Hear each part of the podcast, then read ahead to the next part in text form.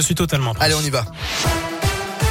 Et à la une de l'actu, c'est l'événement, la cérémonie d'ouverture des JO d'hiver à Pékin a lieu cet après-midi. 88 athlètes français vont tenter de briller.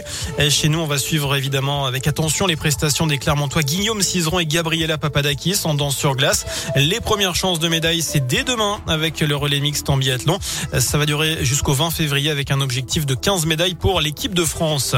La visite de la ministre en charge de l'insertion, Brigitte Klinkert, dans le Puy-de-Dôme. Elle était ce matin auprès des salariés en insertion du groupe Job Aglo et s'est rendu à Thiers cet après-midi. Vous noterez aussi la venue euh, de la candidate socialiste à la présidentielle Anne Hidalgo à Clermont ce vendredi.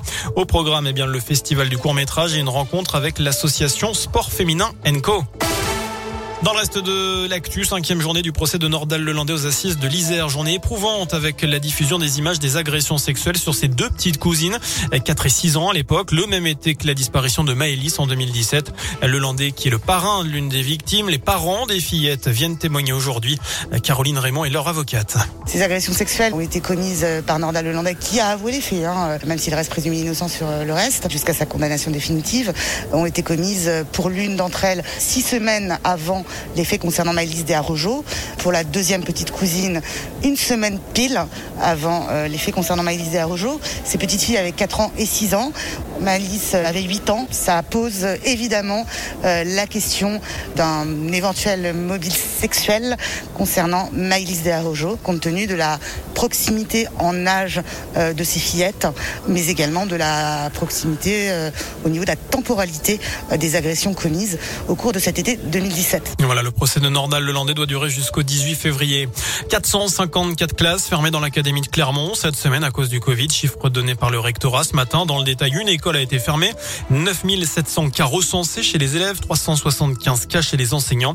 En France, près de 17 000 classes sont fermées, 410 000 élèves sont positifs. Ce matin, Jean-Michel Blanquer a confirmé que le protocole sanitaire devrait être allégé dans les écoles à la rentrée de ces vacances d'hiver. Les congés qui commencent ce soir pour euh, les élèves de la zone B. Beaucoup de monde attendu en direction des pistes de ski. Bison futé voie rouge demain dans le sens des départs, orange pour les retours et puis sévère ce soir et dimanche dans les deux sens. Notez également cette info intéressante, on revient au sport, le rugby, Damien Penaud titulaire avec les Bleus pour le premier match du tournoi des Six Nations dimanche contre l'Italie à 16h. Notez aussi l'absence de Fabien Galtier, le sélectionneur du 15 de France testé positif au Covid. Enfin la mésaventure de Jeff Bezos, le patron d'Amazon. Il a fait construire un yacht à 430 millions d'euros aux Pays-Bas. Seul problème, eh bien, c'est que le 3 mâts, il était un peu trop haut. Il n'a pas, il n'est pas passé sous le pont qui traverse le seul accès à la mer. Bilan, il a fallu démonter, il va falloir démonter le pont historique de 1878. La mairie promet de le reconstruire à l'identique et que, eh bien, l'opération sera remboursée par la société navale. Voilà pour ces petites mésaventures pour ce Super. milliardaire. On est très heureux pour lui.